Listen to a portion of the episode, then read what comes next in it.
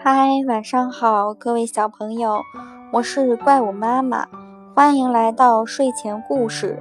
今天给大家讲的故事的名字叫做《甜的舍不得卖》。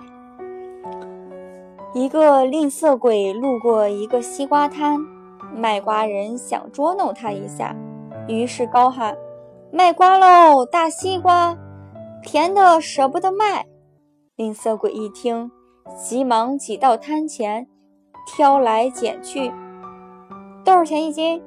卖瓜人笑着说：“人家都卖五毛钱一斤，我这是自家地里种的，便宜你，就两毛钱一斤。”吝啬鬼听了，乐得合不拢嘴，连忙挑了两个大西瓜，高高兴兴地回家了。不一会儿，吝啬鬼气冲冲地回来了，他破着喉咙大声嚷嚷：“卖瓜的，你不是说你的瓜甜的舍不得卖，怎么一点儿也不甜？快赔钱！”卖瓜人不紧不慢地说：“就是嘛，我说甜的舍不得卖，卖的当然都不甜的呀。”吝啬鬼听了哑口无言。今天的故事就讲到这里喽。小朋友们，明天见哦。